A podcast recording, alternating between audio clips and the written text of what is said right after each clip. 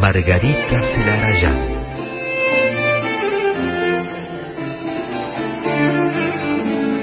Hola, ¿qué tal? ¿Cómo están? Comenzamos Clásica en la, este espacio que dedicamos todos los jueves aquí en la 96.7 a compartir historias, creaciones, trayectorias de compositoras y de directoras de todos los tiempos. Estamos en vivo hasta las 20 por la 96.7 Radio Nacional Clásica. Yo soy Margarita Celarayán. Hoy me acompañan Ulises Mendoza en la operación técnica y Norberto Lara en la coordinación de aire. Les recuerdo que se pueden comunicar aquí durante el programa hasta las 20 a través de nuestro WhatsApp. Nos pueden mandar mensajes de texto al 15 5335 5367 15 5335 5367 y también pueden seguirnos en las redes sociales de este programa de Clásica en La. Nos pueden encontrar en Instagram y también en Facebook como arroba en la clásica, arroba en la clásica y ahí enterarse sobre todo por anticipado de lo que va a suceder en cada programa de Clásica en La. Y quienes nos siguen saben que este espacio comienza siempre con un viaje al pasado, con la historia de vida de alguna compositora de algún momento justamente de la historia. Y nuestro relato de hoy empieza en el sur de Estados Unidos en las primeras décadas del siglo XX.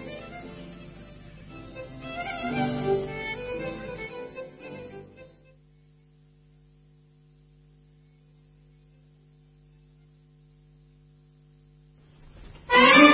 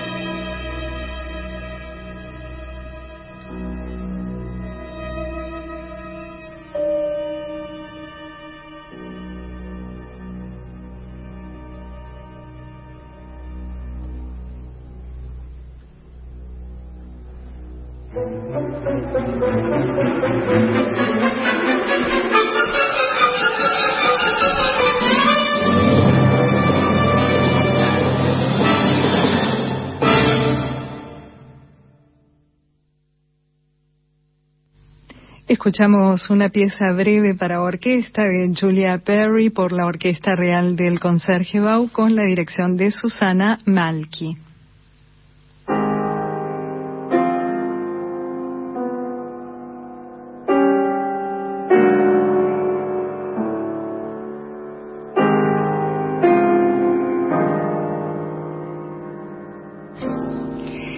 Compositora, directora, profesora, Julia Perry, que es nuestra compositora histórica de hoy en el comienzo de Clásica en La, nació en Lexington, Kentucky, al sudeste de Estados Unidos, en el año 1924. Les cuento, les cuento que ella era hija de un matrimonio de afrodescendientes y creció en un hogar rodeado de música. El padre de Julia era médico y también pianista aficionado, y su madre era muy melómana y se ocupó de estimular los intereses musicales de Julia y de sus hermanas. La pequeña Julia empezó estudiando violín y después se inclinó por el piano, pero muy pronto supo que su destino, su futuro, iba a estar definitivamente ligado a la música. Cuando tenía poco más de 20 años, Julia Perry ingresó al Westminster Choir College, que era un conservatorio muy importante en Nueva Jersey. Ahí siguió estudiando piano y sumó clases de canto y también de composición. Después de graduarse, se instaló en Nueva York para estudiar nada menos que en la Juilliard School of Music. Por entonces, el piano ya había quedado bastante relegado en la vida de Julia y su mayor interés era la composición. Estaba ya decidida a dedicarse a esa actividad, así que después de pasar un periodo en Tanglewood estudiando con Luigi Dalla Piccola, en 1951 Julia Perry ganó la prestigiosa beca Guggenheim y eso le permitió viajar a Europa para seguir sus estudios de composición. En esa etapa de juventud, la mayor parte de las creaciones de nuestra compositora eran obras vocales. Y un ejemplo es el Stabat Mater para contralto y orquesta de cuerdas, que es una obra que completó en 1951, el mismo año en que ganó la beca Guggenheim de la que, de la que les hablé, cuando Julia Perry tenía 27 años.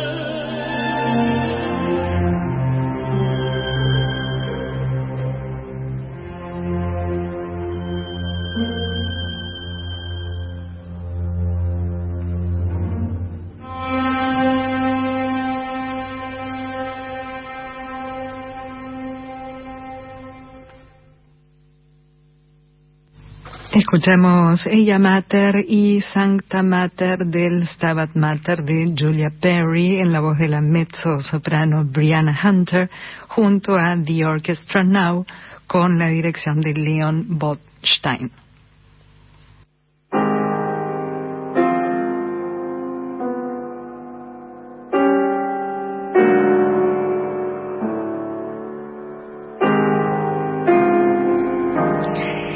Gracias a la beca Guggenheim, como les conté hace un rato, en 1952 Julia Perry viajó a Europa para seguir estudiando. Primero se instaló en París, donde tomó clases nada menos que con Nadia Boulanger. Y al poco tiempo obtuvo nuevamente la misma beca, la beca Guggenheim, y eso le permitió seguir estudiando esta vez con Luigi Dalla Piccola nuevamente, porque ya había estudiado con él en Estados Unidos, ahora en Italia. Allí en Europa, un tiempo después, Julia Perry también incursionó en el terreno de la dirección orquestal, con una serie de conciertos en diferentes ciudades europeas. En 1959, Después de pasar casi siete años en Europa, Julia Perry volvió a Estados Unidos, a su país, y de a poco fue logrando que sus obras se difundieran y se valoraran. Por ejemplo, en 1965, la Filarmónica de Nueva York interpretó en el Lincoln Center su breve pieza para orquesta, que es la obra que escuchamos al principio del programa de hoy. Fue aclamada por la crítica y recibió premios y también reconocimientos de todo tipo. En Europa ya había obtenido el Grand Prix, el Grand Prix, perdón, Boulanger y al volver a Estados Unidos ganó otros premios como el que entregaba el Instituto Nacional de Artes y Letras de su país.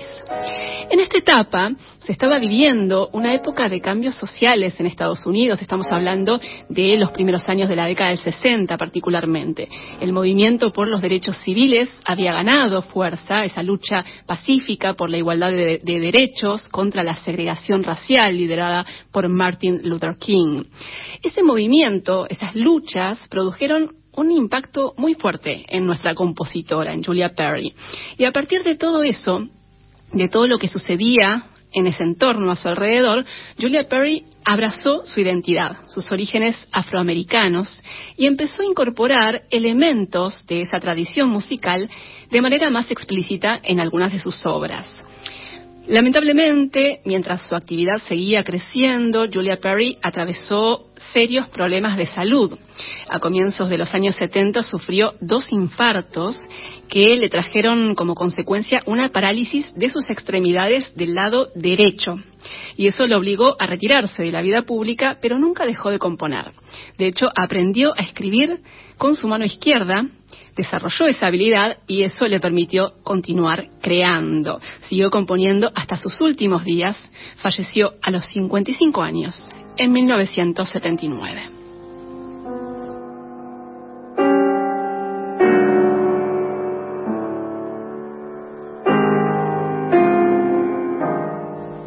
Como compositora, Julia Perry abarcó los géneros musicales más variados. Escribió tres óperas, 12 sinfonías, obras corales, obras vocales, también música de cámara. Después de sus estudios en Europa, empezó a desarrollar un lenguaje en el que incorporó técnicas europeas, con disonancias, con contrastes rítmicos y las fusionó con rasgos musicales que remitían a su herencia afroamericana. Lo cierto es que, lamentablemente, hay muy pocas grabaciones de las obras de Julia Perry, que es una compositora realmente interesantísima. Es una pena que haya tan pocos registros de su música. Y algunos de esos registros de sus obras se realizaron particularmente en estos dos últimos años, ¿no? Desde el comienzo de la pandemia muchas veces en conciertos que se transmitieron por streaming, así que por esa razón, por suerte, tenemos algunos registros más de la música de esta compositora de Julia Perry. Y entre esas, esos registros, esas grabaciones que se realizaron por streaming recientemente, figura el estreno mundial del concierto para violín y orquesta de esta compositora de Julia Perry, porque es una obra que, según parece, no hay registros, no hay, no hay eh, datos, información con respecto a una probable interpretación en vivo en algún otro momento. Por lo menos no han quedado eh, registros, documentación al respecto. Así que se cree que efectivamente este fue el estreno mundial de esta obra, de este concierto para violín y orquesta, que fue el 23 de febrero pasado de este año en el auditorio Belfield Hall en la Universidad de Pittsburgh. Así que les propongo escuchar el final de esta obra del concierto para violín y orquesta de Julia Perry, que es una obra que ella completó en 1968. Lo escuchamos por Roger Zahab en violín junto a la Orquesta Sinfónica de la Universidad de Pittsburgh, dirigida por Colin Murphy, en lo que fue el estreno mundial de esta obra el 23 de febrero pasado.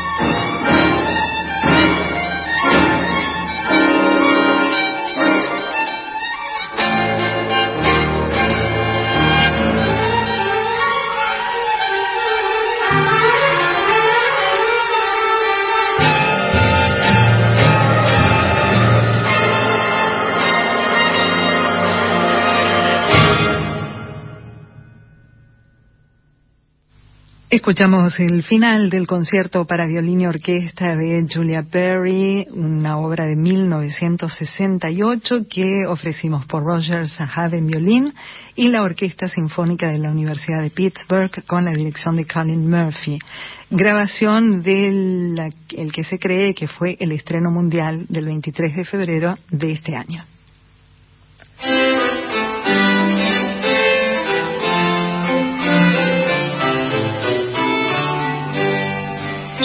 En Clásica en La, aquí en la 96.7 y venimos de un concierto para violín y orquesta y vamos a otro de otra compositora que ya ha estado presente en varias ocasiones con su música porque además de haber sido una gran creadora, por suerte hay muchas grabaciones de ella. Estoy hablando de Ethel Smythe, la compositora británica que, recordemos, vivió entre 1858 y 1944. Y la razón por la cual vamos a dedicarnos un, rato en esta, en esta primera hora del programa a su música es que en el marco del Festival de los BBC Proms, de los cuales venimos hablando, porque este año ha habido mucha presencia de compositoras, en ese marco se interpretó hace poco, a fines del mes de julio, una obra de Ethel Smythe que es su doble concierto para violín, corno y orquesta. Así que vamos a escuchar esta obra, pero antes recordemos que Ethel Smythe fue una compositora británica que nació en Londres que fue un personaje maravilloso. Además de haber sido una gran compositora, fue una personalidad increíble, ¿no? Una, una muchacha que en esos años, en esa segunda mitad del siglo XIX, se opuso a la voluntad de su padre, que no quería que ella estudiara música, ella se opuso tajantemente y logró seguir dedicarse a la música, ¿no? Estudiar música, viajó a Leipzig para seguir sus estudios de composición, allí dio a conocer sus primeras obras y en los últimos años del siglo XIX, ya de regreso a Inglaterra, empezó a difundir sus creaciones y logró reconocimiento como creadora, como compositora en esos últimos años del siglo XIX y las primeras, las primeras décadas del siglo XX. De hecho, recordemos, por ejemplo, que en 1903 estrenó una ópera en el Metropolitan Opera House de Nueva York. Y así fue, esa fue la primera vez que, en ese teatro se interpretó una ópera de una compositora, que fue Ethel Smythe. Y además de haber sido una gran creadora y de haber sido reconocida como compositora en su tiempo, formó parte del movimiento sufragista inglés que lideraba Emmeline Pankhurst y estuvo muy comprometida con esa causa. De hecho, dedicó dos años de su vida, dejó en ese tiempo un poquito de lado la composición y se dedicó a militar en el movimiento sufragista y, de hecho, escribió una obra que se llama La Marcha de las Mujeres, que ya hemos escuchado alguna vez aquí en Clásica en La, justamente dedicada a, este movimiento. Así que les propongo escuchar el concierto para violín, corno y orquesta de esta compositora de Ethel Smythe, que se interpretó hace pocos días, el 25 de julio pasado, en el Royal Albert Hall de Londres. Es una obra que eh, compuso en 1927 en tres movimientos. El primero un alegro moderato, el segundo una elegía y el último un presto bien vivaz. Así que escuchemos entonces este doble concierto para violín, corno y orquesta de Ethel Smythe por Elena Urioste en violín, Ben Goldscheider en corno y la Orquesta Sinfónica de la ciudad de Birmingham dirigida por Kazuki Yamada.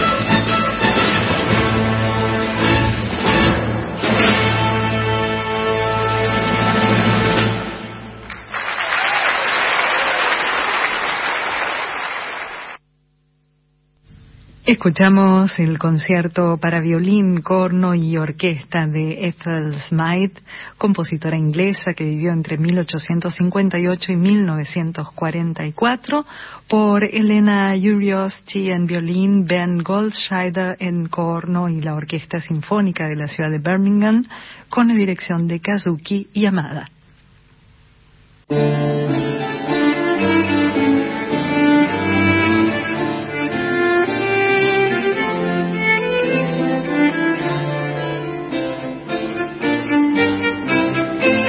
Seguimos en Clásica en La, aquí en la 96.7. Estamos hasta las 20 compartiendo este espacio que dedicamos a compositoras y a directoras de todos los tiempos.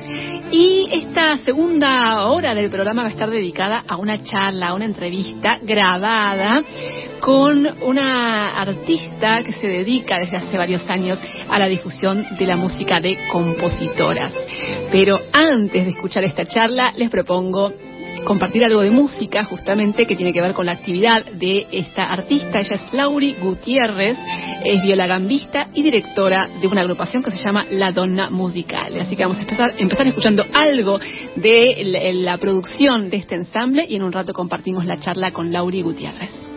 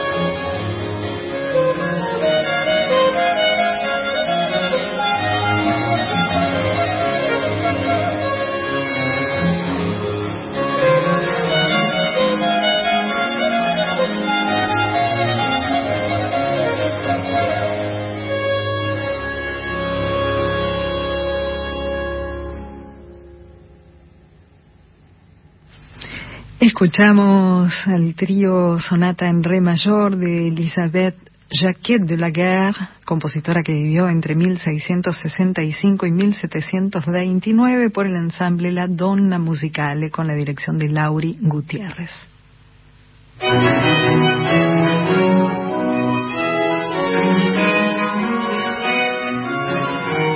Seguimos en Clásica en la y toda vez que podemos nos gusta poner el foco en el trabajo de artistas que realizan una tarea valiosa y muy importante en lo que concierne a la difusión de la música de compositoras. Y justamente la charla de hoy, la entrevista de hoy, tiene que ver con una artista que lleva años dedicándose a muchos aspectos de la, de la difusión de la música y puntualmente también con un foco en, el, en la divulgación de la música de compositoras. Ella es Lauri Gutiérrez, es intérprete de viola da gamba, viola gambista, nació en Venezuela, pero se especializó en música antigua en Estados Unidos, donde vive, y allí fundó en el año 1993 una organización dedicada a la difusión de música de compositoras, principalmente del barroco, pero también de otros periodos de la historia de la música, hasta llegar incluso a, la música contemporánea. Esta organización se llama La Donna Musicale y vienen haciendo un trabajo muy valioso con investigaciones, con conciertos, con grabaciones de discos, dando a conocer música de compositoras. Laura Gutiérrez, como les decía, es la fundadora y directora de esta agrupación de La Donna Musicale y tengo el enorme placer de saludarla y conversar con ella para conocer más sobre el trabajo que vienen realizando. Hola Lauri, ¿cómo estás? Aquí un placer saludarte desde Buenos Aires. Margarita Celayán, ¿cómo estás? Muchas gracias, Margarita. Qué placer hablar con ustedes hoy. Eh, eh, tengo mucho afecto por el país de Argentina y esto es una oportunidad que agradecemos mucho, pues no nos hemos proyectado tanto en Latinoamérica, pues el trabajo lo hemos estado haciendo aquí en Estados Unidos y un poco en Europa, eh, donde están las, muchas de las fuentes de, nuestro, de nuestros estudios y de nuestra investigación y algunas de nuestras ejecuciones. Em, la, música antigua eh, tenemos muy buenas fuentes en, Francia, en París, específicamente en la Biblioteca Nacional, em, en Dresden, en todas eh, las capitales eh, se guarda algo interesante y hemos podido ah, hacer lo que se llama investigación en las bibliotecas mismas de los archivos lo importante de todo esto de, investigar y de hablar es que se escuche la música otra vez, ¿verdad? Porque no hacemos nada con investigar y decir, ah, sí, escribieron música. Es importante, claro, eh, tener las partituras, pero no, no es suficiente. Tenemos que, tenemos que grabar esta música, tenemos que presentarla y, y para ese efecto, este, ya en 2006 hicimos eh, ya empezamos a movernos a hacer siempre conciertos aquí. Agradezco mucho que me digas que el trabajo es mío, pero realmente es un equipo. Eh, em, cuando comenzamos aquí teníamos la fortuna de tener a Robert Kendrick, al doctor Robert Kendrick, que estaba en Harvard University. Y entonces él ah, estaba haciendo las investigaciones sobre las monjas en Italia. Y después tuvimos aquí mismo, en esta región de Estados Unidos, a la doctora Claire Fontaine, que ella hizo el trabajo eh, principal de Antonia Bembo. Entonces, pues es un equipo maravilloso y unos, unas cantantes y ejecutantes. Pues estamos, eh, Boston es la, la, ciudad de la música mm, antigua, en cierta manera. Lauri, contanos un poco sobre las diversas actividades, las iniciativas que llevan adelante con la Donna Musicale, que, como nos decías, en cierto modo comienzan con la investigación, ¿no? Porque estamos hablando de repertorio que era totalmente desconocido y estaba escondido, arrumbado en bibliotecas, en archivos, ¿no? O sea, contanos un poco sobre las diferentes actividades que han llevado adelante con la Donna Musicale. La principal actividad, por supuesto, es revivir esta música, ¿no? Eh, presentarla en concierto. Entonces tenemos series de conciertos que hemos llevado a cabo. Las otras actividades que tenemos es en preparación de estos conciertos, vamos a escuelas. En las escuelas presentamos en manera un poco, un poco más reducida, presentamos los conciertos de manera que los estudiantes jóvenes puedan entender. Entonces, y a las universidades, hemos visitado desde a la universidad en Rhode Island, en, eh, hemos estado en Colombia, ah, invitados por la Biblioteca de, Colombia y hemos estado en muchas ciudades de, de Medellín, Barranquilla, Bogotá viajando internacionalmente en París, estuvimos en Suiza, en Holanda, tratando de presentar a una variedad de público estas investigaciones.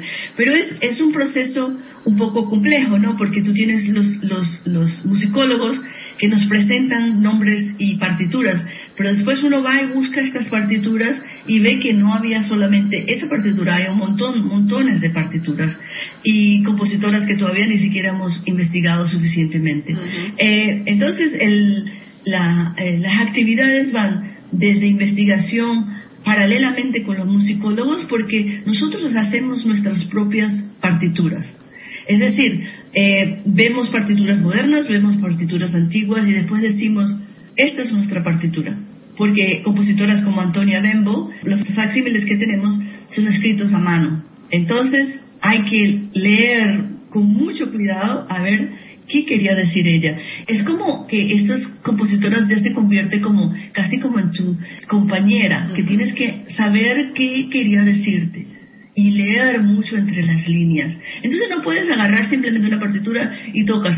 Sí, la puedes tocar y, y suena, suena bien, pero entender qué, te quería decir cada compositora, cómo varía cada los adornos de dentro del contexto del periodo.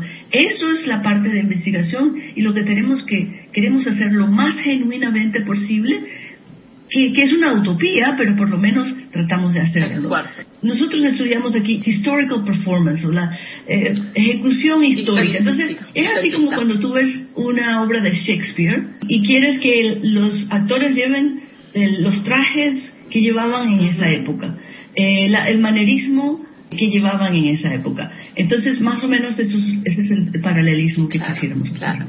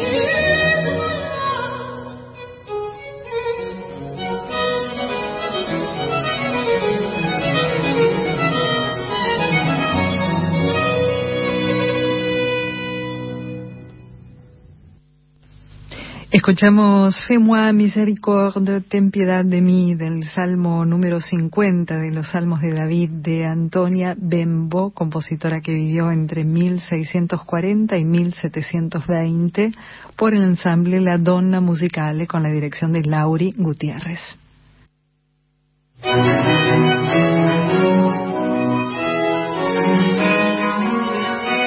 Estamos conversando con Lauri Gutiérrez, directora y fundadora de la organización La Donna Musicale, que desde el año 1993 llevan adelante una actividad valiosísima en la difusión de la música de compositoras, particularmente del periodo barroco, pero también de otros periodos de la historia. Eh, Lauri, me gustaría que nos cuentes un poco más de detalles sobre las compositoras que han en cierto modo descubierto, ¿no? Porque ustedes empezaron en la década del 90, ahora estamos hablando de una temática que está en agenda, ¿no? Se habla mucho más, se difunde mucho más, pero en la década del 90 no era así, ¿no? Entonces, eh, me gustaría que nos cuentes un poco sobre estos descubrimientos que han llevado adelante con decenas de compositoras, con centenares de obras interpretadas y muchísimas más que descubrieron y que todavía no han tenido tiempo de difundir, ¿no? Contanos Claro, contanos un poco sobre los nombres de estas compositoras y, y sus obras. Margarita, con muchísimo gusto y de nuevo te agradecemos esta oportunidad de llevar a, al público en Latinoamérica, especialmente en Argentina, eh, estas, estas noticias. Nosotros vamos a, te lo voy a presentar basado en nuestros CDs. La primera eh, compositora que prácticamente eh, descubrimos el punto de vista sonoro, porque el trabajo musicólogo, como lo digamos, como lo dije antes, fue hecho por la doctora Claire Fontaine, que trabaja aquí mismo en Wellesley, Wesley University, que es muy cerca de donde yo vivo. Y ella hizo un trabajo fabuloso, intenso, y era momento ahora de tocar la música. Entonces, nosotros nos hicimos también de los facsímiles que ella mismo que miró, que nosotros miramos, y empezamos a grabar la música de Antonia Bembo. Esta compositora es una compositora muy, muy interesante porque quién sabe si su música se tocó. Pero ella tiene piecitas tan pequeñas como eh, de un minuto como una ópera. Entonces, Antonia Bembo ha recorrido todos eh, los, los, los, géneros, música profana, música sacra.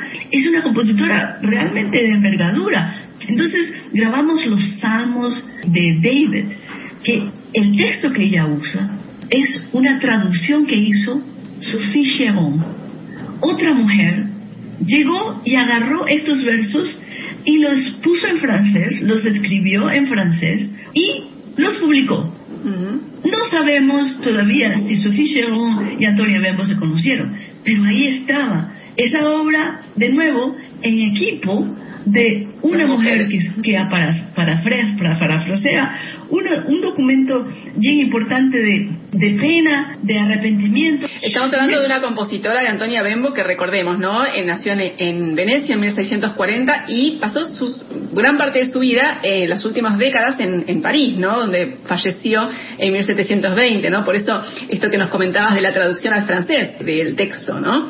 Entonces ya tienes una emigrante de, de Italia que viene a Francia, no, no sé si estuvo toda su vida en, París, pero sí estuvo al principio en París, y ella como italiana pudo haber eh, eh, escrito, algo, escribió su primera obra, esto está prácticamente toda en italiano, agarra estos versos en su nueva idioma, en francés, y los pone en música, refleja ese, ese texto en la música. Y quizás en esa época había en la vida de quizás una pena muy grande de haber dejado su país, sus hijos, todo y ahora estando el arrepentimiento.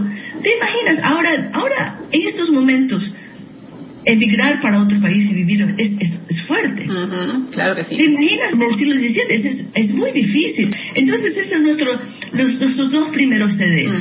Que hasta esta hora todavía no ha habido otras personas que han grabado esa música.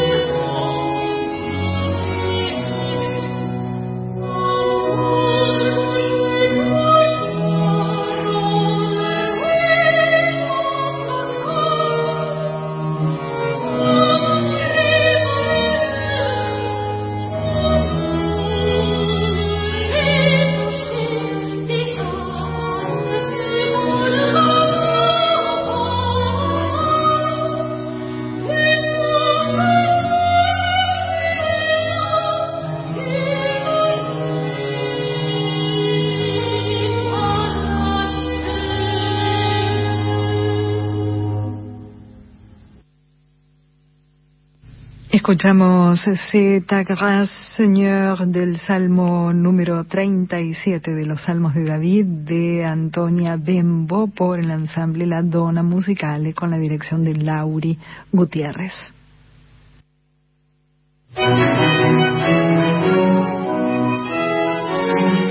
Estamos conversando con Lauri Gutiérrez, viola gambista venezolana que vive desde hace muchos años en Estados Unidos y fundadora y directora de la organización La Donna Musicale, con la cual desde principios de los años 90 vienen realizando un trabajo admirable de difusión de la música de compositoras, especialmente del periodo barroco, pero también de otros periodos de la historia de la música. Lauri, recién hablábamos de Antonia Bembo. Contanos un poco más sobre las otras compositoras de las cuales han recuperado y difundido sus obras. Ah, después que, hicimos los CDs de Antonio Bembo, quedamos exhaustos emocionalmente mm. y pensé que sería importante hacer algo un poco más liviano. Y entonces hicimos un trabajo en la Biblioteca Nacional de Francia sobre eh, el aspecto un poco, quizás digamos hasta popular. Estamos hablando ahora de los airs de bois, canciones de bebidas y de amor. Entonces nos fuimos totalmente al otro espectro y había algo de nuevo interesante de cómo pasaba la gente el tiempo, que era, había una publicación que se llama, de, un editor que se llama Balar, y había como una revista, y en esa revista ponían eh, cancioncillas, cancioncitas cortas y a veces eran como digamos resúmenes de, de, de óperas o no resúmenes pero extractos de ópera pero de vez en cuando había una mujer que decía Mademoiselle XXX. Mm. Entonces, si tú eras de la, de la, de la aristocracia, no podías estar escribiendo música. Tú no podías ser compositora y aristócrata. Igual para los hombres, ni, ni, hombres ni mujeres. Una vez que decía Mademoiselle, ah, ya es hora para la dona musical hacer. Encontramos una compositora que se llama Julie Pinel. Julie Pinel tiene un librito fabuloso de arias y una cantatilla y bueno, hicimos, la hicimos a ella central, eh, hicimos una, un, CD de canciones de para beber y de amor. Y lo le marcamos todo en un CD y ese es el CD que vendemos más. Porque es el más liviano es muy dulce es muy pues es muy amoroso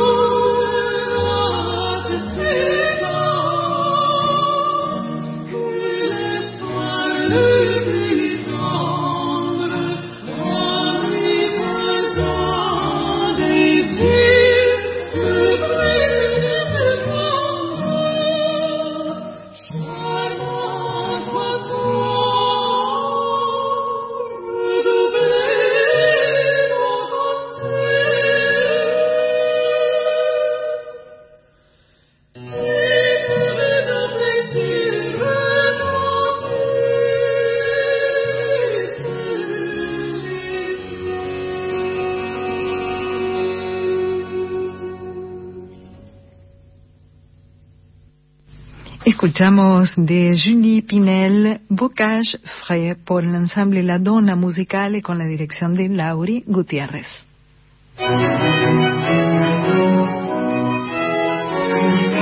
El siguiente paso fue que tuve la fortuna de tener una, una gran beca de, de, la, de la Universidad de Harvard en el Radcliffe Institute.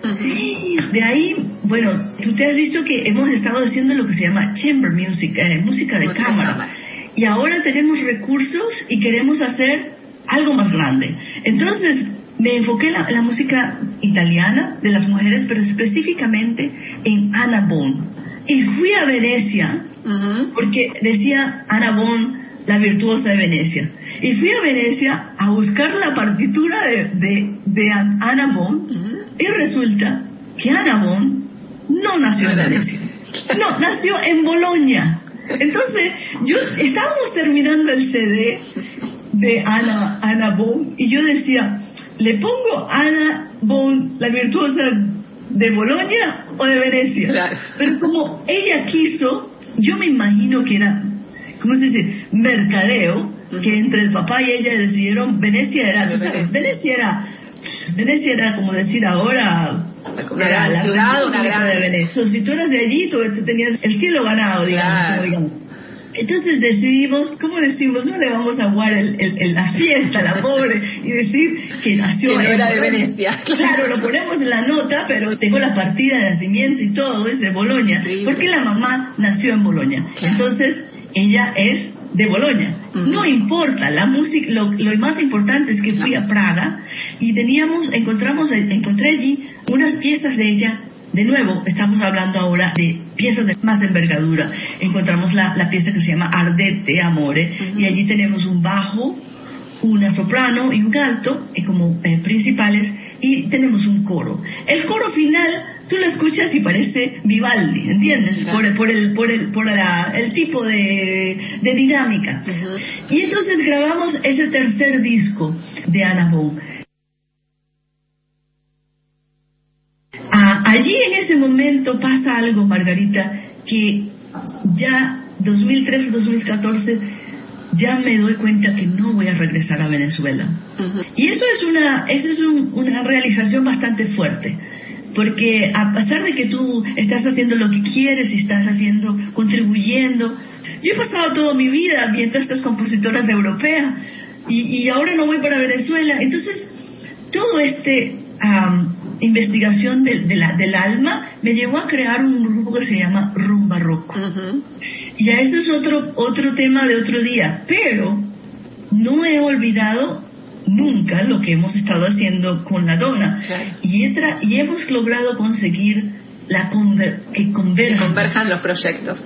Sí, y hemos logrado un programa que se llama, bellísimo, que se llama Morenas, donde eh, estudiamos la música de, y estamos presentando la música española, los villancicos, donde la morena es amada, la morena es... Entonces, es- ese es un momento eh, histórico, eh, musical, donde la mujer es apreciada, es relevante. Entonces, es el proyecto donde combino mis dos, mis dos bebés, la dona musical y, y, y, y rumba roco, es lo que estamos presentando el año que viene y que tenemos, todavía no podemos decir todo lo que vamos Acuérdate que el, el- el año que viene tenemos el, el, ah, nuestro gran aniversario. Claro, Estamos 30 preparándonos años. Para grandes cosas. Entonces, Sí. para, para, para concretar otro programa que estamos donde convergen los dos, es un programa sobre la Virgen.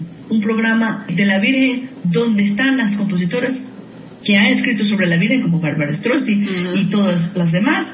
Pero también tenemos los compositores hombres españoles que han, o anónimos que han compuesto sobre la, la Virgen María. Claro. Y, por supuesto, en medio de todo esto, no hemos dejado tratar de descubrir y hemos am, grabado y tenemos en Vimeo secciones de la obra de María Teresa Agnesi, gran compositora y casi nadie conoce eso, Sí, sí. casi nadie. Increíble, es increíble. es- este es un problema, incluso como estamos con rumba roco, con lo popular, eh, eh, aprovecho y te digo, mira, eh, en el programa de Rumba Roco hacemos música popular muchas veces y hemos tocado la, la, famosa canción Bésame Mucho y la gente no sabe que fue escrita por una mujer. Una de las canciones más más conocidas en todo el mundo. La gente no sabe que fue escrita por una mujer. Entonces, nosotros tenemos otro proyecto que son las mujeres en boleros y tangos. Así que vamos a agarrar las compositoras. Tenemos otra, tú sabes esas canciones, Dos Gardenias. Todo el mundo ha cantado Dos Gardenias, esta cubana, y sola. Nadie sabe que fue escrita por una mujer. Entonces ya es hora de que se sepa de, alabar eh, eh, el rigor de la música clásica, la música barroca, pero también entramos en la música popular con unos arreglos donde hacemos fugas de los temas, fugas barrocas de los temas y estamos tocando con música con instrumentos antiguos y con instrumentos folclóricos. Claro. Entonces estamos súper emocionadas con todos los proyectos. Qué bueno. Eh, Qué bueno. Lauri Gutiérrez, la verdad que ha sido un enorme placer conocer más eh, de primera mano de tu voz todo lo que vienen eh, trabajando, no solo con la Donna Musicale, que bueno, fue, fue, por supuesto el punto de partida de nuestra charla, esta organización con la que desde hace ya casi 30 años, ¿no? El año próximo cumplen el aniversario, vienen difundiendo música de compositoras. La verdad que también un placer enorme conocer más, ¿no? De tus otros proyectos, lo que nos estabas contando, con muchísimo por delante, también mucho camino recorrido, pero muchísimo por delante. Así que fue un placer enorme y nos quedamos por por supuesto, escuchando algo más de la discografía que tienen con la Dona Musicale. Lauri Gutiérrez, muchísimas gracias por este contacto con Radio Nacional Clásica de Buenos Aires. Margarita, ha sido realmente mi placer, muy agradecida y mucho cariño para los audio oyentes de Argentina.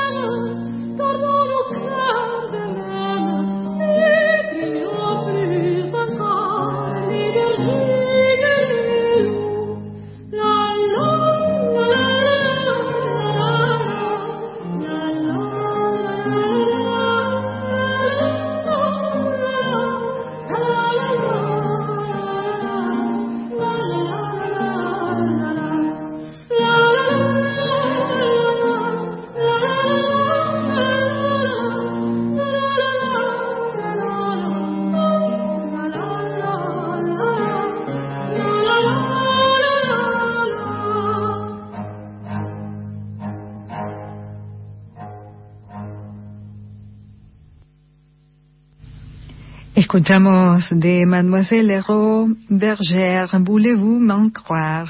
Pastoras, ¿queréis creerme? Una chansonette por el ensamble La Dona Musicale con la dirección de Lauri Gutiérrez.